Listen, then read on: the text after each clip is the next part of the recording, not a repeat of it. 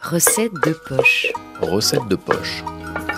T'apprends, tu goûtes et tu régales tout le monde. Recette de poche. Bonjour Aruna. Bonjour Clémence. Alors aujourd'hui, on va parler de mbouraké. Oui, le mouraké, c'est une forme de goûter qu'on retrouve au Sénégal et dans la sous-région. On emploie beaucoup le terme lakakhalé. C'est un goûter pour les enfants. C'est à base de pain rassis. Vu que les grands-mères, ils ne veulent pas voir le pain traîner dans la maison, ils ne veulent pas aussi qu'on le jette, vu que c'est un aliment considéré sacré dans ces pays-là. Ils ont réussi à inventer le mouraké. C'est un souvenir d'enfance pour vous? Pour moi, c'est un souvenir d'enfance. On retrouve beaucoup dans les écoles, collèges, lycées ou autres, mais moi, j'ai pas eu la chance d'aller euh, dans ces établissements. Mais je sais quand je partais au, Mali pour faire mes études euh, coraniques, ma grand-mère me faisait ça pour une forme de cadeau et que je me rappelle d'elle aussi et de rappeler surtout le pain, c'est un aliment sacré. De quoi est-ce qu'on a besoin pour faire un bourraqué Pour faire le bourraqué, c'est hyper simple. Donc on récupère le pain rassis, environ 180 grammes et 70 grammes de pâte d'arachide et une pincée de fleurs de sel qu'on utilise beaucoup notamment dans les desserts dans les pays euh, ouest africains et 80 grammes de sucre pour le mouraké. Ensuite, qu'est-ce que je dois faire? Ensuite, si vous avez un mortier ou un mixeur, vous mixez le pain. Si vous avez un mortier, vous le pilez pas trop lisse pour avoir de la mâche et rajoutez la pâte d'arachide et le fleur de sel et le sucre. Vous le mixez 2-3 minutes. Si c'est au mortier, vous le pilez euh, un petit peu.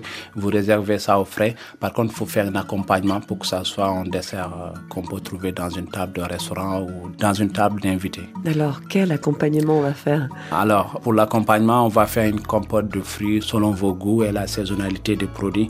Vous prenez 160 g de fruits et 60 g de beurre et 80 g de sucre. Vous faites revenir les pommes dans le beurre. Après, vous mettez le sucre, vous laissez caraméliser un petit peu et vous laissez compoter tout doucement. Le but, c'est d'évaporer toute euh, l'eau que les fruits contiennent pour avoir une base de compote. Ne pas le mixer parce que c'est bien d'avoir un peu de mâche. D'accord. Donc j'ai mon bourraquet d'un côté qui attend au frais, ma compote et pour faire un joli dressage Une jolie assiette, c'est simple. Il faut juste prendre une assiette, mettre les compotes de pommes et saupoudrer le mouraké au-dessus. Et si vous voulez euh, aller plus loin, de torréfier un pot de coco, il suffit juste de prendre une poêle sans matière grasse, de revenir le coco, ça va très vite.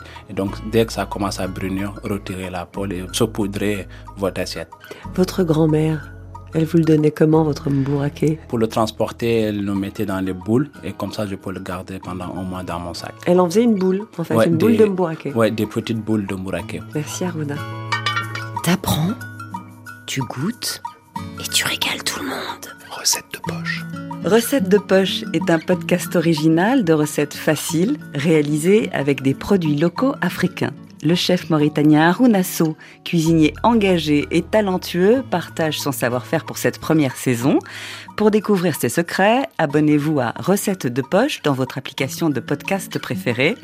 Et si, au-delà de la recette, parce que la cuisine c'est bien plus que des recettes, les cultures et les traditions transmises et préservées grâce à la cuisine vous intéressent, alors venez me rejoindre dans l'émission Le Goût du Monde. Recettes de poche et Le Goût du Monde sont disponibles gratuitement sur toutes les applications de podcast et sur RFI.fr.